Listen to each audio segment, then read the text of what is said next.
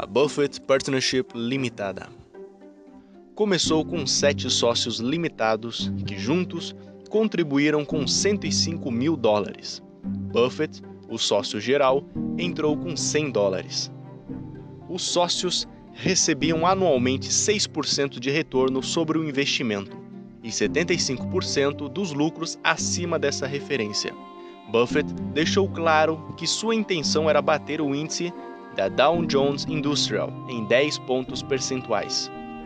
Logo de início, a sociedade de Buffett apresentou números incríveis. Nos cinco primeiros anos, 1957 a 1961, período em que o índice Dow subiu 75%, ela ganhou 251%, 181% para os sócios limitados. Buffett bateu o índice Dow não pelos 10 pontos percentuais prometidos, mas por 35 pontos em média. Um dos piores escândalos corporativos dos anos 1960 se deu quando a Allied Crude Vegetable Oil Company, comandada por Tino De Angelis, descobriu que podia obter empréstimos com base no estoque de seu óleo de salada.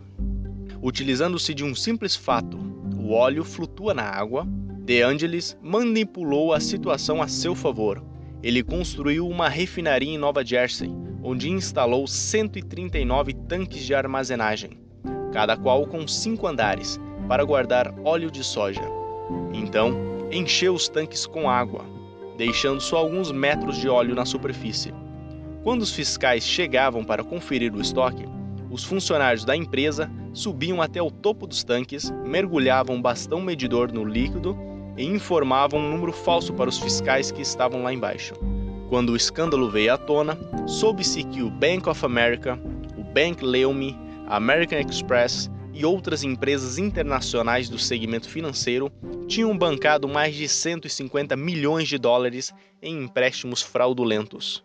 A American Express foi uma das empresas mais prejudicadas por aquele que ficou conhecido como o escândalo do óleo de salada ela perdeu 58 milhões de dólares e o preço de suas ações caiu 50%. Se tinha uma coisa que Buffett havia aprendido com Ben Graham, era quando a ação de uma empresa forte está sendo vendida por um preço menor do que seu valor intrínseco, haja de maneira decisiva. Buffett estava ciente da perda de 58 milhões de dólares, mas não sabia como os clientes estavam vendo o escândalo. Assim, fez uma pesquisa nos caixas dos restaurantes de Omaha e descobriu que o uso do famoso cartão de crédito verde da American Express não tinha diminuído. Ele também visitou diversos bancos na região e verificou que o escândalo financeiro não estava impactando em nada a venda dos cheques de viagem da empresa. Quando voltou ao escritório, Buffett prontamente investiu 13 milhões de dólares, uma soma exorbitante, equivalente a 25% do patrimônio da sociedade, em ações da American Express. No decorrer dos dois anos seguintes, as ações triplicaram de valor e os sócios obtiveram um belo lucro líquido de 20 milhões de dólares. Aquilo era puro Graham e puro Buffett também. No quinto ano de operação, Buffett comprou sua primeira participação no controle de uma empresa, a Dempster Mill Manufacturing Company, fabricante de equipamentos agrícolas. Logo em seguida, começou a comprar ações de uma tecelagem em apuros na Nova Inglaterra, chamada Berkshire Hathaway, e em 1965 já detinha o controle dessa empresa. Em 1969, ele decidiu colocar um ponto final na sociedade de investimentos. Para ele, o mercado estava extremamente especulativo e os valores que valiam a pena cada vez mais escassos. Todos os membros receberam sua parte. Outros membros da sociedade, incluindo Buffett, tiraram sua parte em ações da Berkshire Hathaway.